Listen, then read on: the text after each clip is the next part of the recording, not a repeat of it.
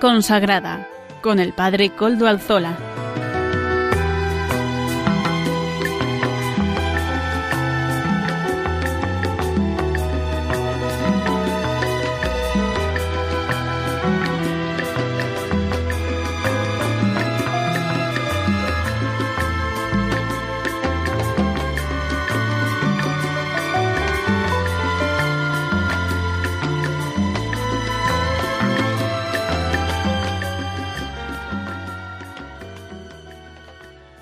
Buenas tardes, hermanos, amigos y oyentes.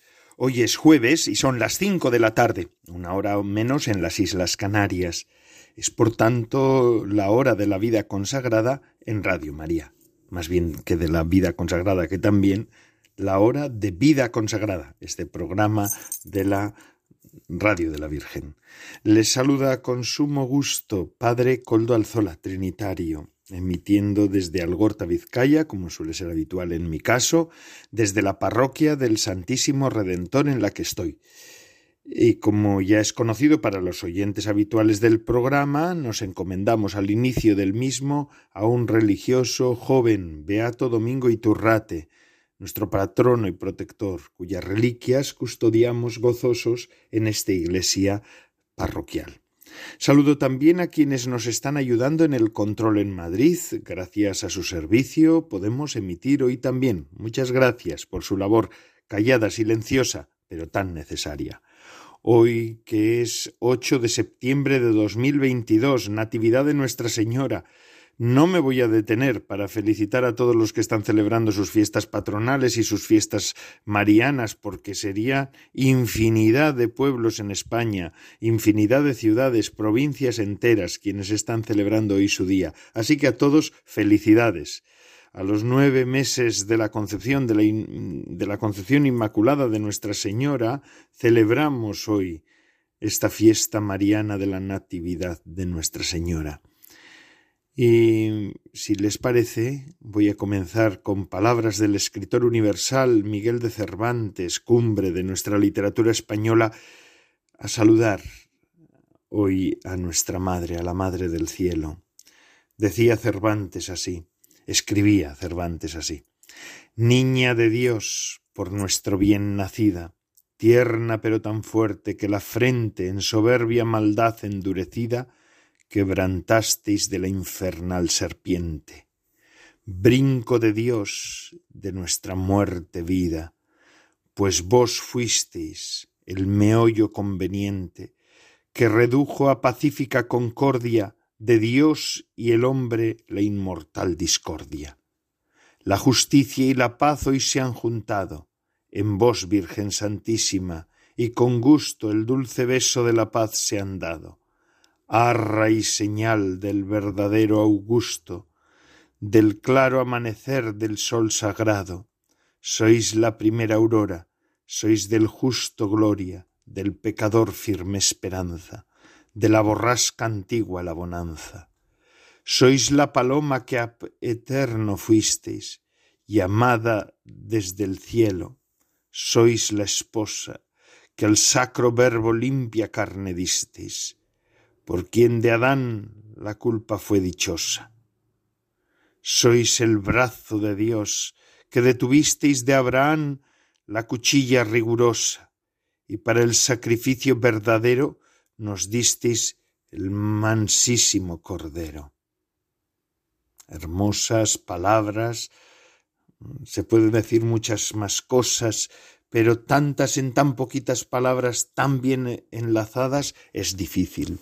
Miguel de Cervantes Saavedra, este escritor universal que también alababa a la Madre de Dios, qué conocimiento teológico y espiritual tenía Miguel de Cervantes, lo muestra en este en este poema, ¿verdad? Y es así.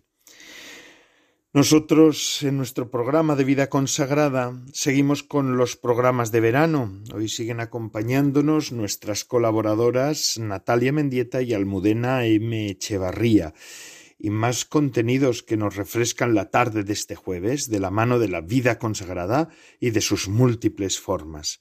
Ya saben además que se pueden poner en contacto con el programa por medio del correo electrónico del mismo y les recuerdo cuál es vida consagrada arroba radiomaria.es. Ustedes pueden escribirme a él y yo mismo les contestaré. Además les recuerdo, porque algunas personas me piden algún programa ya pasado, que nos pueden escuchar por medio de los podcasts de la web.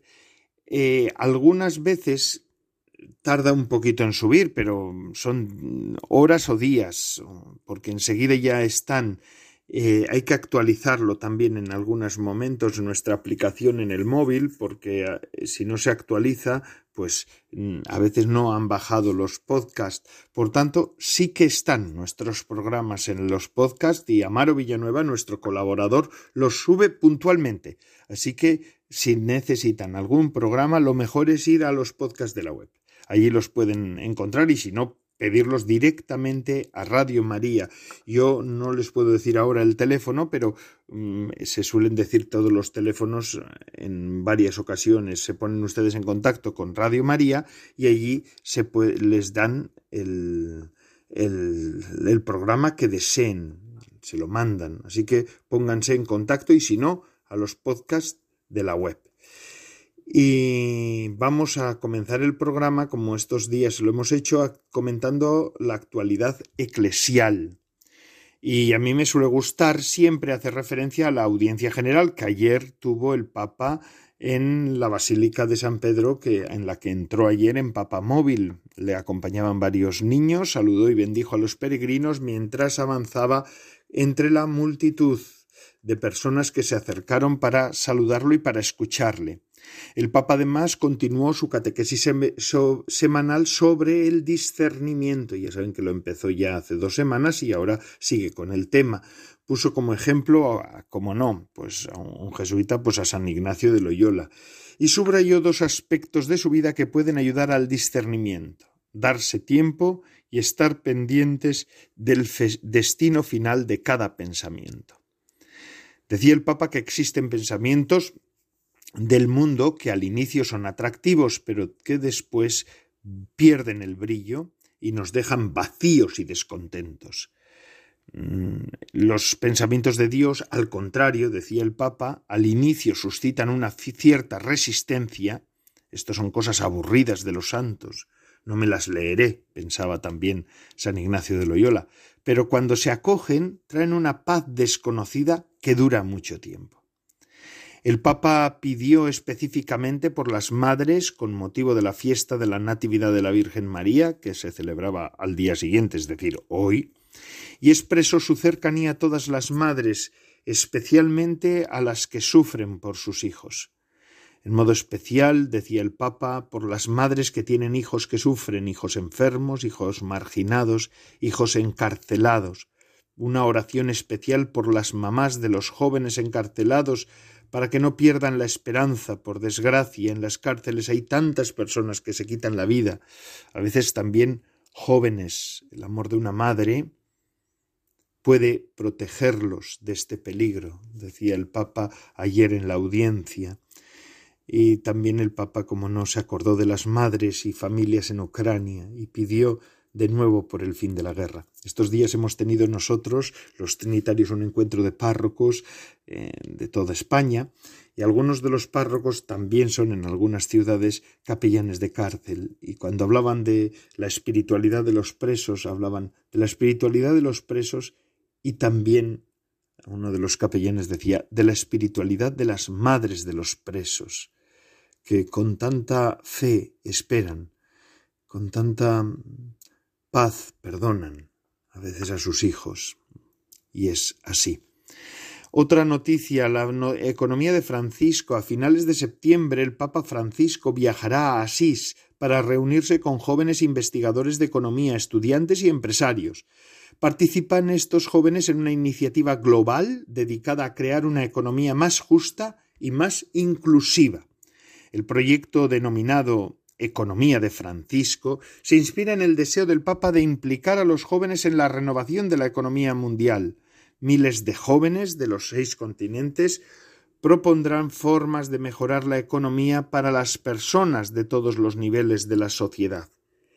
Sin embargo, el proyecto hace hincapié en que no busca soluciones rápidas a los problemas económicos globales, sino que pretende concienciar a los jóvenes sobre una visión conjunta de la economía. Esto también para aquellos que están estudiando cuestiones de economía, ¿verdad?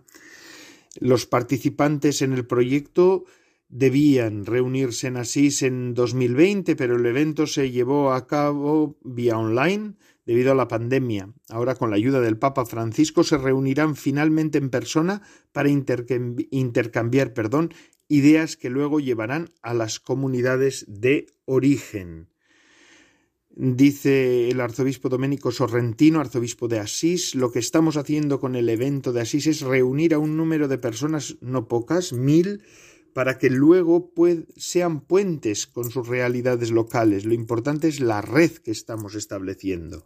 En Asís el Papa Francisco se reunirá con los jóvenes que marcan el rumbo de la economía mundial. Él escuchará sus propuestas para el futuro y compartirá sus reflexiones sobre cómo la economía puede construir una sociedad más equitativa. También el Papa recibió a la delegación de Cáritas Española, a los miembros del Consejo de Cáritas Española junto al cardenal Omeya. ¿Y cuál era el motivo? Ha sido la celebración del 75 aniversario de la institución de Cáritas.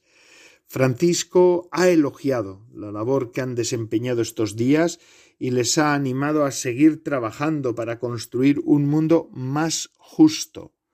Francisco ha marcado las directrices de trabajo a seguir durante los próximos años. Además, ha mostrado su afecto a la familia de Cáritas a través de las personas que acudieron a la audiencia.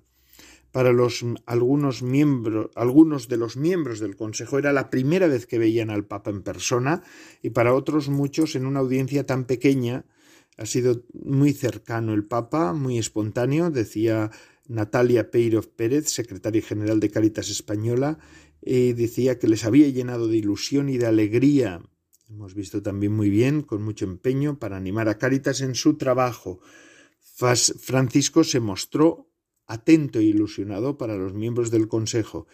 Este encuentro con el Santo Padre ha servido para coger energías nuevas y continuar con la labor que desempeña la institución en España y en el mundo entero, pero vamos, esto ha sido por el, con el motivo del 75 aniversario de Cáritas Española. Cáritas Española está presente en las 70 diócesis del país y tiene más de 73.000 voluntarios. Verdaderamente algo extraordinario. Damos gracias a Dios por Cáritas Española y por la Cáritas Internacional. Y así, con estas noticias, nos damos cuenta que la Iglesia sigue viva. No hace falta que yo diga las noticias para saber, para que ustedes sepan que la Iglesia siga viva, ¿verdad? Y sigue viva también, y así nos lo muestra a cada hora, casi casi podríamos decir, en todos los programas. Es así, pero de un modo particular en algunos con un subrayado especial pues Radio María, para eso ha sido creada esta radio de la Virgen, para poder dar a conocer la Iglesia y para dar a conocer también el Evangelio. En este empeño evangelizador que es Radio María podemos entrar todos. De hecho, de eso se trata, que todos podamos ser partícipes. ¿Cómo? Pues ahora lo vamos a escuchar. Escuchemos esta, esta invitación de Radio María a ayudar, a colaborar con este proyecto. Es un proyecto de todos, es un proyecto de la Virgen. Adelante, Radio María.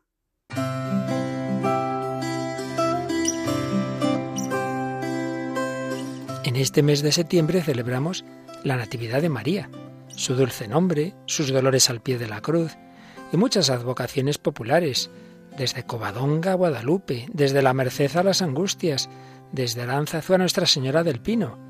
Ciertamente, como nos recordó San Juan Pablo II, España es tierra de María.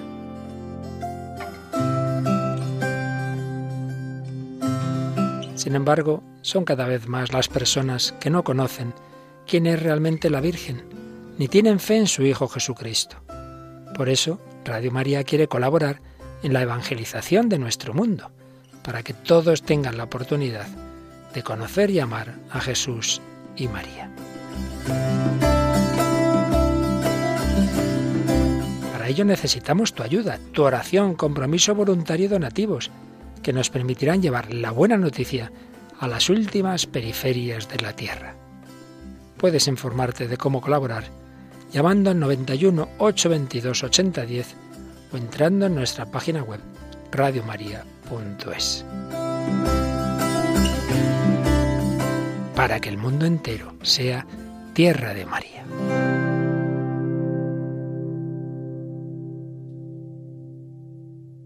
Muchas gracias Radio María.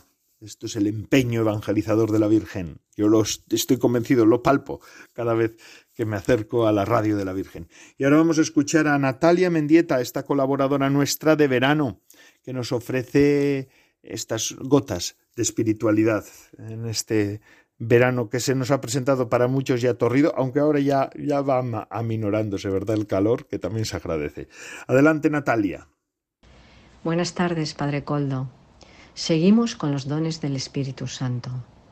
El cuarto don es el de ciencia, un hábito sobrenatural infundido por Dios en el entendimiento del hombre, para que por obra del Espíritu Santo juzgue rectamente, con lucidez sobrehumana, acerca de todas las cosas creadas, refiriéndolas siempre a su fin sobrenatural.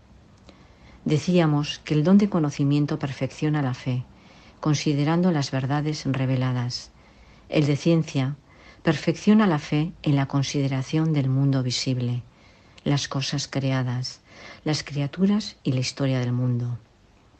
Es muy distinto de la ciencia natural, que a la luz de la razón conoce las cosas por sus causas naturales, próximas o remotas. Y es también diferente de la ciencia teológica, en la que la razón discurre, iluminada por la fe, acerca de Dios y del mundo. El don de ciencia conoce profundamente las cosas creadas, sin trabajo discursivo de la razón y de la fe, sino más bien por una cierta connaturalidad con Dios, es decir, por obra del Espíritu Santo. Con rapidez y seguridad podemos ver y entender la vida presente en referencia continua a su fin definitivo, la vida eterna. El don de ciencia trae consigo a un tiempo dos efectos que no son opuestos, sino complementarios. Por un lado, dignifica la vida presente, pues las criaturas se hacen ventanas abiertas a la contemplación de Dios, y todos los acontecimientos y acciones de este mundo, con frecuencia tan contingentes, tan precarios y triviales, se revelan de alguna forma como causas productoras de efectos eternos. Y por otro lado, muestra la vanidad del ser humano y de todas sus limitaciones temporales, comparadas con la plenitud del ser de Dios y de la vida eterna. Descubre al cristiano la verdad de su propia existencia, librándole de así de la mentira del mundo. Los mismos cristianos estamos con frecuencia condicionados por la época y circunstancias que nos ha tocado vivir.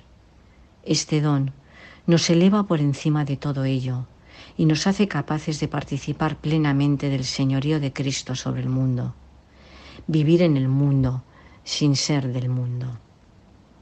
Al don de ciencia se le suele llamar la ciencia de los santos. Ellos contemplan el mundo visible como revelación de Dios. Ya no es el mundo para ellos un lastre, una distracción o una tentación, sino un camino hacia la perfecta unión con Dios. El don de ciencia muestra también el pecado, por muy escondido que esté en la práctica común y general.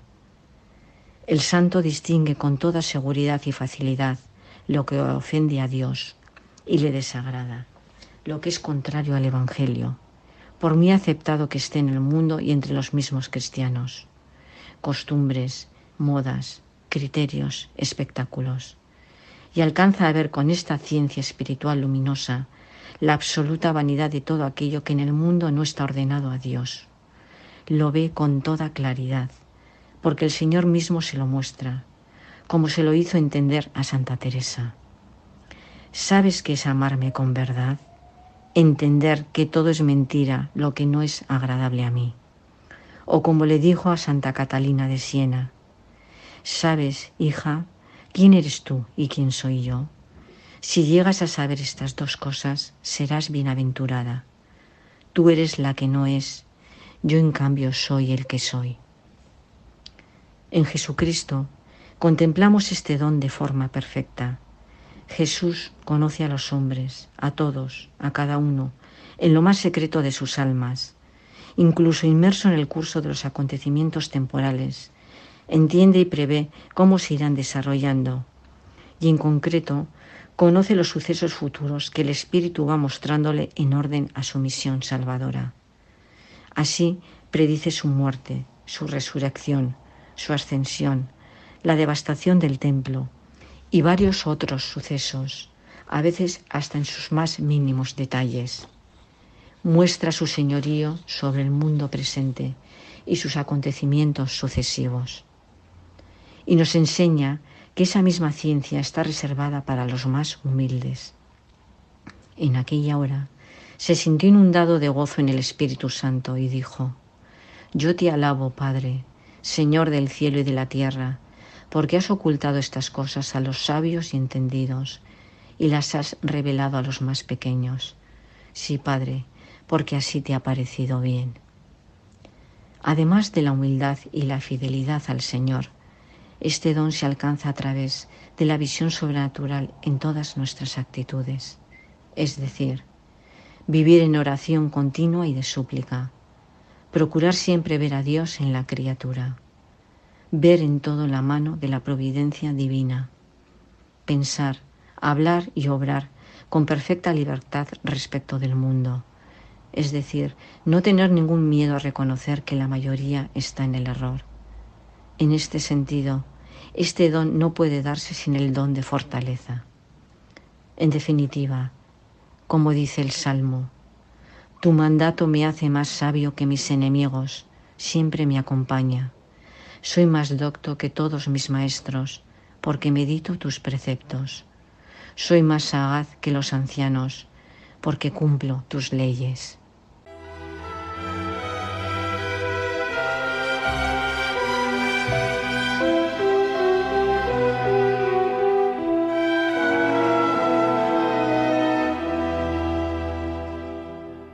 Gracias, Natalia, por estas palabras tuyas en este programa de vida consagrada en el que estamos y seguimos en el programa.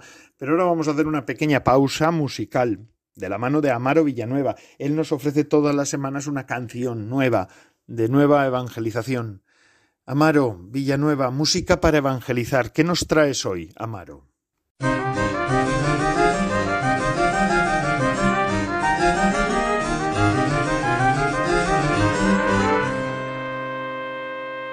Buenas tardes, Padre Coldo, y buenas tardes a todos los oyentes de Radio María. Estamos en la sección de música para evangelizar del programa Vida Consagrada. Hoy presentamos a Roberto Orellana con la canción titulada Yo tengo un nuevo amor. Lo escuchamos.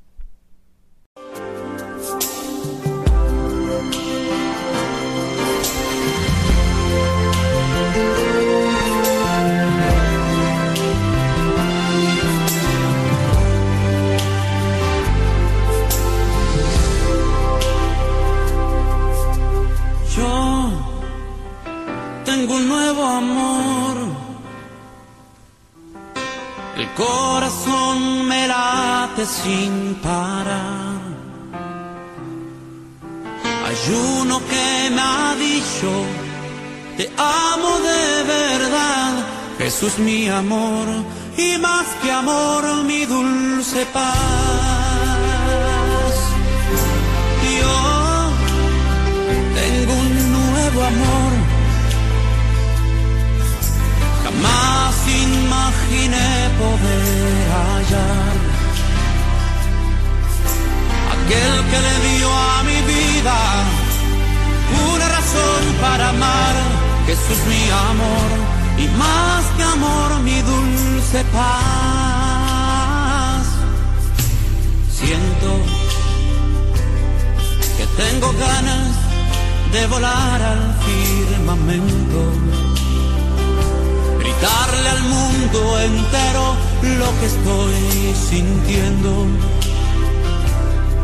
Que ya encontré mi dulce amor, que suce toda mi verdad. Y nunca yo me cansaré de repetir hasta el final que ahora yo tengo un nuevo amor.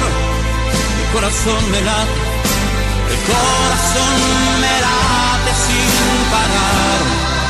No que me han dicho, hay uno que me ha dicho, te amo de verdad, Jesús mi amor, y más que amor a mi dulce paz. Yo tengo un nuevo amor, jamás imaginé poder hallar aquel que le dio, aquel que le dio a mi vida una razón para amar.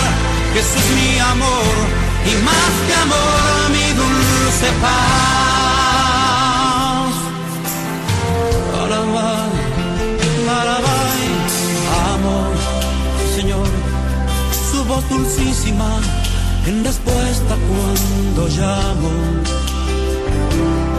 sus ojos tiernos hasta el toque de sus manos, por siempre suyo, por siempre suyo quiero ser. Jesús es toda mi verdad y nunca yo me cansaré,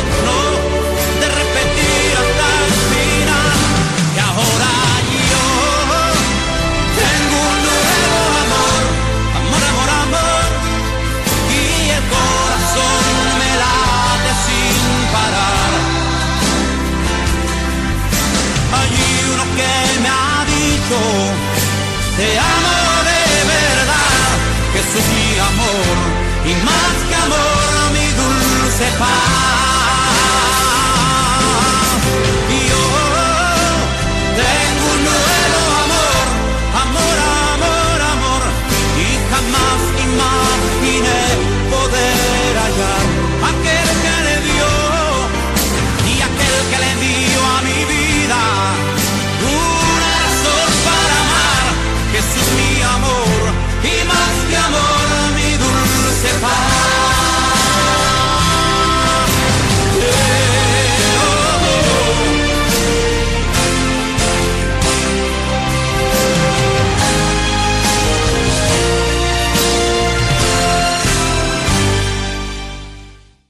Muchas gracias, Amaro Villanueva, por esta sección Música para Evangelizar. Gracias. Muchas gracias. Qué bonito, ¿verdad? Poder decir que hoy también sigue diciéndose el nombre de Dios en la música. A veces nosotros tenemos la sensación de que la música ya no habla de Dios. Pues sí, hay autores que quieren hablar, seguir hablando de Dios, quieren seguir proclamando la palabra de Dios en los ámbitos de la cultura, de la actual cultura. Y bueno, seguimos con nuestro programa y ahora sí, pasamos a la sección de Almudena M. Echevarría, que nos ofrece su, su espacio sobre las meditaciones de la vida de Jesús. Adelante, Almudena. Buenas tardes, Padre Coldo. Seguimos con las meditaciones de Jesús. Juan, hay dos hombres que esperan a tu amigo. Hay también uno con llagas. Le he dicho que estuviera allí, porque no quisiera que estuviera leproso. Dice que quiere ver al profeta que ha hablado en el templo. Jesús dice, vamos primero a donde esté. Di a los otros que vengan si quieren. Hablaré aquí, en el olivar, con ellos. ¿Y nosotros qué hacemos? pregunta Pedro. Venid si queréis. Cuando ve a Jesús el hombre dice, Atrás, atrás, pero ten piedad, y descubre su torso. Si el rostro parece cubierto de costras, el tronco es un recamado de llagas. Estás leproso, ¿qué quieres de mí? No me maldigas, no me apedrees. Me han dicho que te has manifestado como voz de Dios y portador de gracia. Vengo de los sepulcros. Me he arrastrado por los arbustos para llegar hasta aquí sin ser visto. He osado. He encontrado a este de la casa, que es rico en bondad. No me ha matado, solo me ha dicho, espera apoyado en el muro. Ten tú también piedad. Dado que sólo Jesús se acerca hacia él, él insiste, no más adelante, no más, estoy infectado. Pero Jesús prosigue adelante. Le mira con tanta piedad que se echa a llorar y se arrodilla hasta casi tocar con el rostro en el suelo y gime. Jesús le dice, levántate, queda curado, lo quiero.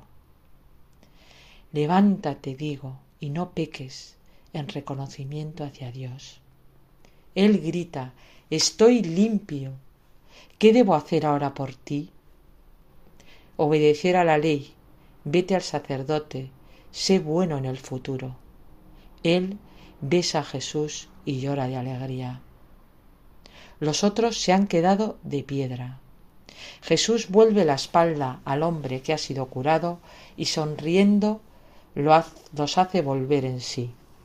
Amigos, no era más que una lepra de la carne. Veréis caer la lepra de los corazones. Sois vosotros los que me buscáis, dice a los dos desconocidos.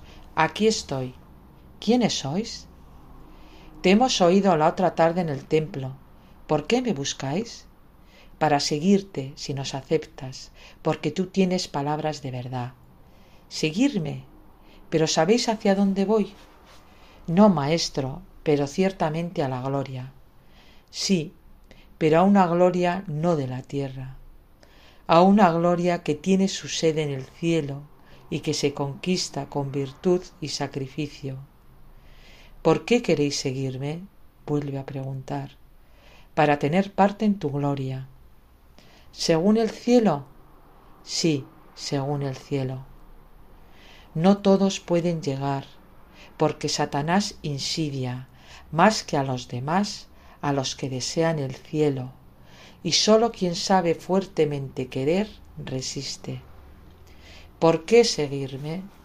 Si seguirme a mí quiere decir lucha continua con el enemigo que está en nosotros, con el mundo enemigo y con el enemigo que es Satanás. Porque así lo quiere nuestro espíritu que ha quedado conquistado por ti. Eres santo y poderoso. Queremos ser tus amigos. Amigos. Jesús se calla y suspira. Después mira fijamente a quien ha estado hablando es Judas de Queriot. ¿Quién eres, tú que hablas mejor que un hombre de pueblo? Judas soy, de Queriot soy, pero soy del templo, estoy en el templo. Espero al rey de los judíos y sueño con él. Te he sentido rey de la palabra, rey te he visto en el gesto. Tómame contigo. ¿Tomarte? ¿Ahora? ¿Enseguida? No. ¿Por qué, maestro? porque es mejor sopesarse a sí mismo antes de tomar caminos muy escarpados. ¿No crees en mi sinceridad? Lo has dicho. Creo en tu impulso, pero no creo en tu constancia. Piénsalo, Judas. Yo ahora miré y volveré para Pentecostés. Si estás en el templo me verás. Sopésate a ti mismo. ¿Y tú quién eres? y pregunta el segundo desconocido otro que te vio. Querría estar contigo, pero ahora me da miedo. No, la presunción es perdición, el temor puede ser obstáculo, pero si viene de la humildad es una ayuda. No temas. También tú piensa y cuando vuelva. Maestro, eres santo. Tengo miedo de no ser digno, no de otra cosa, porque respecto a mi amor no temo. ¿Cómo te llamas? le pregunta Jesús. Tomás, llamado Dídimo. Recordaré tu nombre, vete en paz. Los seis que están con Jesús quieren saber muchas cosas. ¿Por qué, maestro, has hecho diferencia entre los dos? Porque una diferencia ha habido. Los dos tenían el impulso, pregunta Juan. Amigo, un impulso aun siendo el mismo, puede tener distinto contenido y causar distinto efecto. Es cierto que los dos tienen el mismo impulso, pero uno no es igual que el otro en el fin. Y el que parece el menos perfecto es el más perfecto, porque no lleva fomes de gloria humana. Me ama porque me ama. También yo, y yo también, y yo, y yo, y yo. Lo sé, os conozco por lo que sois. Entonces somos perfectos. Oh no, pero como Tomás lo seréis si permanecéis en vuestra voluntad de amor. Perfectos, oh amigos, ¿quién es perfecto sino Dios? Tú lo eres. Ningún hombre es perfecto, pero yo soy perfecto porque el que os habla es el verbo del Padre, parte de Dios, su pensamiento que se hace palabra. Yo tengo la perfección en mí, y tal me debéis creer, si creéis que yo soy el verbo del Padre. Y no obstante, lo veis, amigos, yo quiero ser llamado el Hijo del Hombre, porque me anonado, cargándome todas las miserias del hombre para llevarlas. Qué peso, amigos, pero lo porto con alegría. Mi alegría es portarlo, porque siendo el Hijo de la humanidad, haré la humanidad hija de Dios como el primer día. Jesús habla dulcemente, sentado ante la sobria mesa. Los discípulos lo escuchan atento.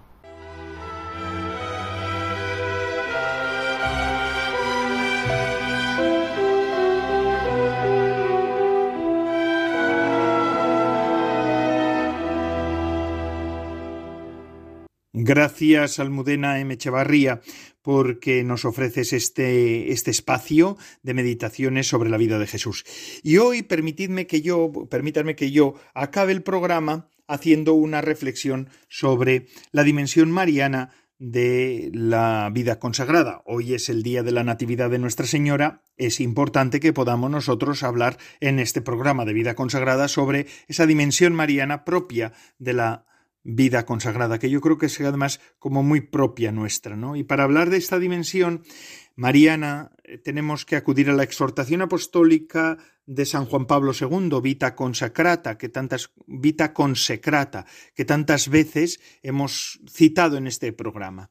Fijaos lo que dice en el número 34. A este respecto, dice el Papa, es sugestiva la página neotestamentaria que presenta a María con los apóstoles en el cenáculo, que espera orante el Espíritu Santo. Aquí se puede ver una imagen viva de la Iglesia esposa, atenta a las señales del esposo, preparada para acoger su don. En Pedro y en los demás apóstoles, dice el Papa, sigo leyendo el número 34, emerge sobre todo la dimensión de la fecundidad, como se manifiesta en el ministerio eclesial, que se hace instrumento del Espíritu para la generación de nuevos hijos, mediante el anuncio de la palabra, la celebración de los sacramentos y la atención pastoral.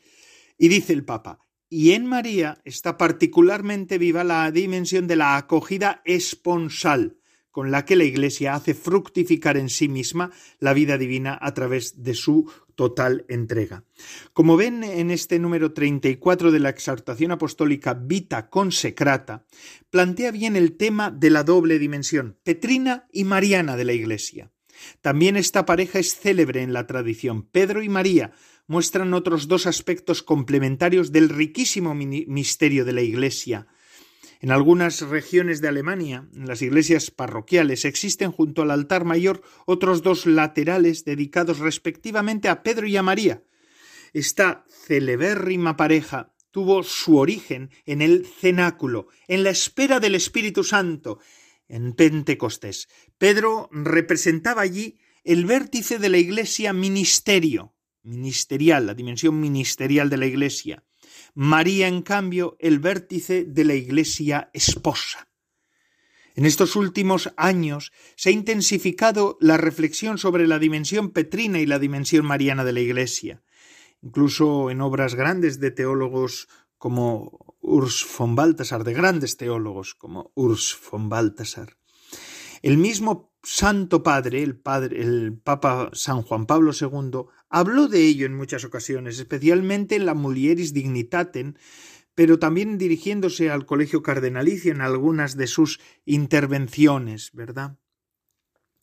El icono que presenta a Pedro y a María unidos cierra la sección de la eh, exhortación apostólica a los estados de, de vida en la Iglesia, Vita Consecrata 29-34, esos números, conviene hacer una referencia a cómo trata la exhortación apostólica esta temática discutida y relevante. Pues tres son los estados de vida en la Iglesia queridos por el Señor Jesús, los laicos, los ministros ordenados y las personas consagradas. Los laicos están consagrados por el bautismo y la confirmación. Los ministros ordenados y las personas consagradas reciben una consagración especial. ¿Para qué? Para servir mejor al pueblo de Dios. Los ministros ordenados reciben la consagración de la ordenación para continuar en el tiempo el ministerio apostólico. Y dice Vita Consecrata 31 las personas consagradas, es decir, nosotros los religiosos, las religiosas, los consagrados, las consagradas, recibimos una o reciben una nueva y especial consagración que las compromete a abrazar la forma de vida practicada personalmente por Jesús. Los, los, laicos, dice esta exhortación, tienen como aspecto peculiar, si bien no exclusivo, el carácter secular, los pastores el carácter ministerial, y los consagrados la especial conformación con Cristo virgen, pobre y obediente. Si a los laicos les compete la misión de buscar el reino de Dios, ocupándose de las realidades temporales y ordenándolas según Dios, y de anunciar el Evangelio en medio de las realidades temporales, al ministerio apostólico le corresponde la enseñanza de la palabra, la administración de los sacramentos y conducir al pueblo de Dios. Es, y es propio de la vida consagrada responder con la santidad de la vida. De esta manera, el pueblo de Dios recibe el doble servicio que procede de las dos consagraciones especiales. Del orden sagrado le viene el don de la gracia y de la palabra, sin las cuales no puede brotar la Iglesia. El orden sagrado, Pedro, expresa que en la Iglesia todo es don, que la salvación viene de lo alto, que la salvación nos llega a través del ministerio apostólico, Pedro simboliza el don que desciende de lo alto. Y la vida consagrada se coloca en otra vertiente, en la que de la respuesta al don, en la ladera del momento ascendente, del retorno, del dar fruto. Hermanos, efectivamente a todo don, a toda gracia corresponde una obligación, a todo talento el deber de hacer fructificar ese talento.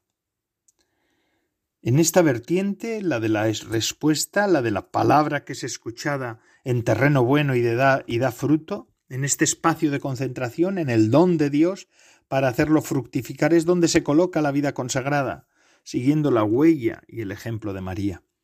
La vida consagrada, dice Vita Consecrata, la vida consagrada ha sido siempre vista prevalentemente en María, la Virgen esposa de ese amor virginal procede una fecundidad particular que contribuye al nacimiento y crecimiento de la vida divina en los corazones. Por su parte, el pueblo cristiano encuentra en el ministerio ordenado los medios de la salvación y en la vida consagrada impulso para una nueva, para una respuesta de amor plena en todas las diversas formas de servicio de diaconía. Si Pedro preside los medios de salvación, María se pone al frente del servicio para que todos los consagrados por el bautismo pasen de la consagración sacramental a la consagración de la vida, de la santidad comunicada por los sacramentos a la santidad de la vida cotidiana. Fijaos, la gracia que se recibe en los sacramentos esa se pasa, la gracia increada se convierte en gracia creada, decíamos siempre o se dice siempre en los tratados de gracia. Pues es esto, la vida consagrada es esto. Y así, pues, hermanos, junto a María, los consagrados, con su misma presencia en la Iglesia, la vida consagrada se pone al servicio de la consagración de la vida de cada fiel laico clérigo, haciendo continuamente avivar en la conciencia del pueblo de Dios la exigencia de responder con la santidad de la vida al amor de Dios derramado en los corazones por el Espíritu Santo. Si se quisiera ir más allá de las figuras de Pedro y María, para llegar al corazón de la cuestión, se podría afirmar que mientras el orden sagrado sirve al pueblo de Dios representado, representando a Cristo cabeza y pastor, la vida consagrada los sirve representando la forma de vida de Cristo, virgen, pobre y obediente. son dos facetas complementarias del único misterio de Cristo, que nos hablan de la necesidad de mantener estrechamente unida la dimensión petrina con la dimensión mariana, y viceversa, pues son dos dimensiones del mismo y único misterio de Cristo, y además, porque ambas son queridas por el Señor Jesús y por tanto las dos son de origen divino. Esto es hermosísimo, miren. Además es que, fíjense ustedes, hermanos, en un momento en el que parece que todo tiene que ser oposición y contraposición. Pues no, no es así. En la Iglesia no es nada así. Ni debe ser así. Ni debe ser así. Ni debe ser así.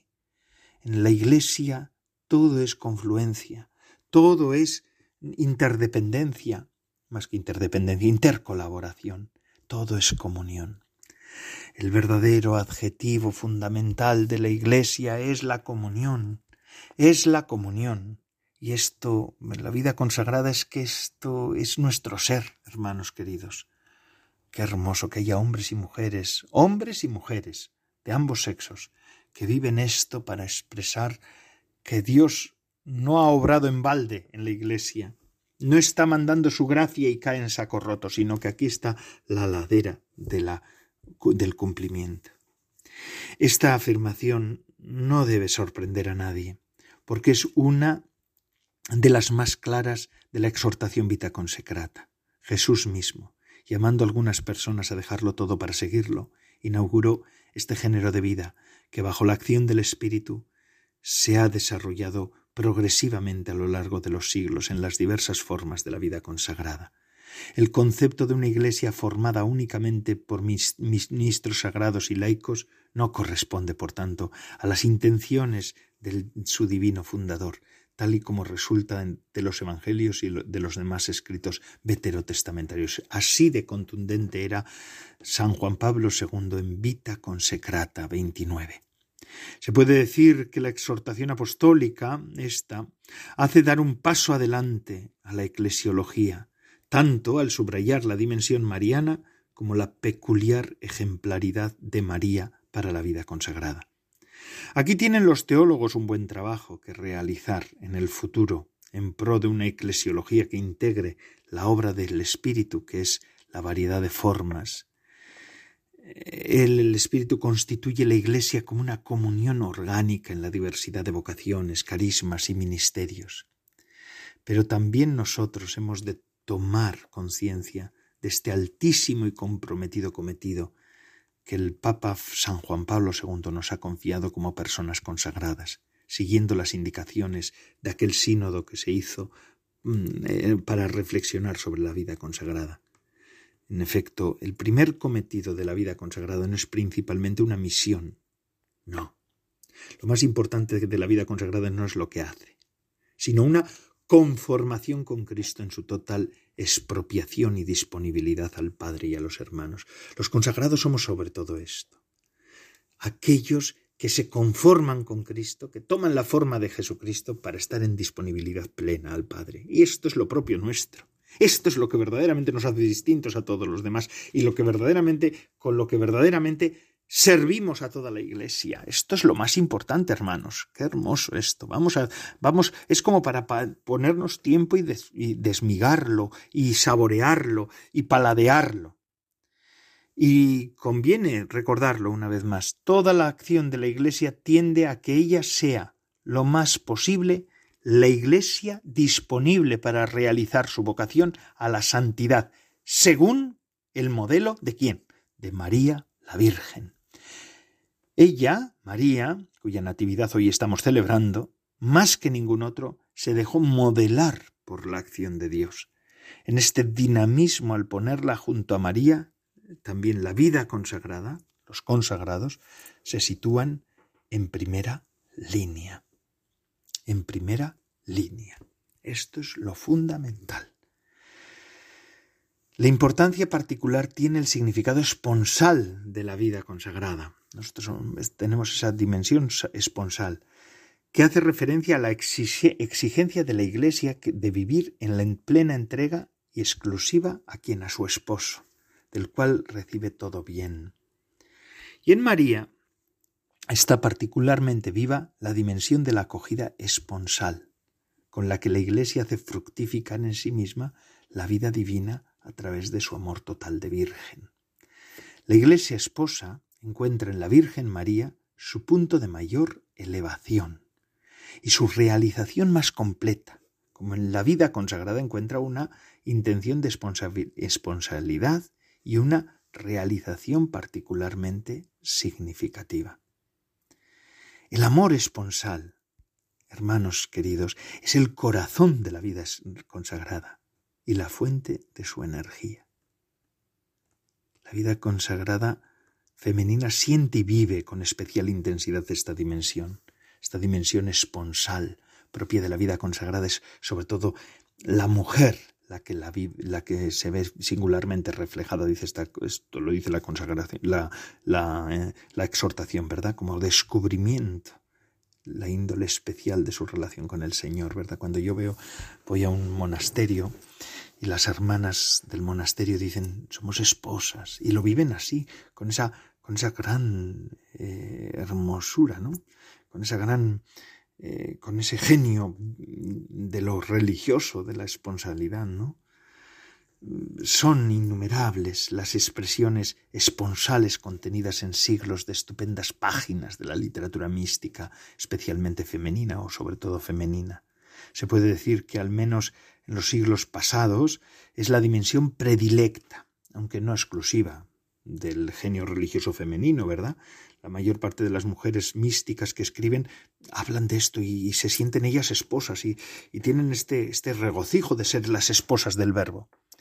No pueden invocar solamente las motivaciones culturales y sociales que han existido y, a veces que tienen mucho peso para explicar este exuberante, podríamos decir, y sorprendente fenómeno. También eh, Santa Teresita del Niño Jesús, ¿no? Como una especie de síntesis de siglos de mística femenina proyectada hacia la fecundidad apostólica.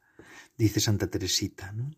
Ser tu esposa Jesús para ser madre de las almas. Oh, esto es maravilloso, tendremos que leerlo de nuevo, tengo que leerlo de nuevo. Ser tu esposa Jesús para ser madre de las almas. El tema de la esposa de Cristo ha sido sentido por igual en ambientes femeninos contemplativos y no contemplativos también, ¿eh? Las cosas como son. La Virgen consagrada siempre ha sido vista como la esposa de Cristo, entregada por entero a Él, las vírgenes consagradas, ¿verdad?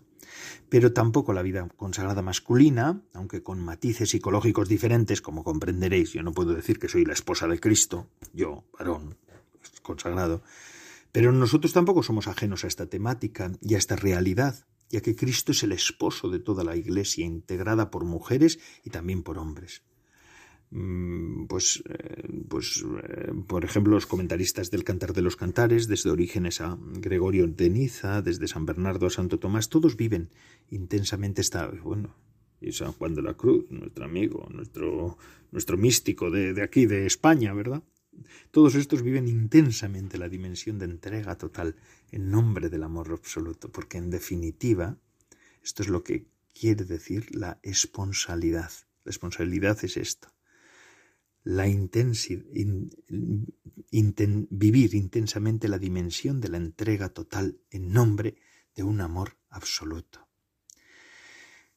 La esponsalidad, en esta esponsalidad se realiza la íntima vocación de la Iglesia, el deseo que tiene la Iglesia de pertenecer totalmente a su esposo, a Jesucristo, de entregarse por completo a Él. Cristo es todo para la Iglesia y la Iglesia es toda de Cristo. La Iglesia es más Iglesia en la medida en que se dedica apasionada y devotamente a las cosas de Cristo. Al entregarse a Él con amor de esposa, se va haciendo cada vez más bella, mirando al más bello de los hijos de los hombres. Y la Iglesia se va aproximando al ideal de convertirse, gracias a la acción del amor y a su respuesta, en la, en la esposa bella, sin arrugas ni manchas, mientras espera las nupcias eternas, la unión definitiva y beatificante. Pues en eso estamos nosotros los consagrados, viviendo todo eso, haciéndoselo vivir a la iglesia temporal, a la iglesia mm, pues de, de cada momento, ¿verdad? Con María, Eso es lo propio de la vida consagrada. Qué hermoso, ¿verdad? No me digáis a mí que no te dan ganas de hacerte consagrado, de rehacerte consagrado si eres consagrado, si eres consagrada, ¿no? Yo, por ejemplo, de volver a hacer la consagración, pues claro que sí. Bueno, hermanos, pero lo que sí que tengo que decirles es que se ha acabado nuestro tiempo, porque no me puedo exceder del tiempo ya programado. Así que les digo que el programa de vida consagrada, con estas palabras mías últimas, de Radio María ha concluido una semana más. Si quieren ponerse en contacto conmigo, vida consagrada arroba es. Es una gozada contar con todos ustedes. Un abrazo y hasta la semana que viene, si Dios lo quiere. Ah, les dejo con la programación de Radio María. Se despide de todos ustedes, Padre Coldo Alzola, Trinitario. Recen por mí. Yo lo hago por ustedes. Ya saben, hasta la semana que viene, si Dios lo quiere.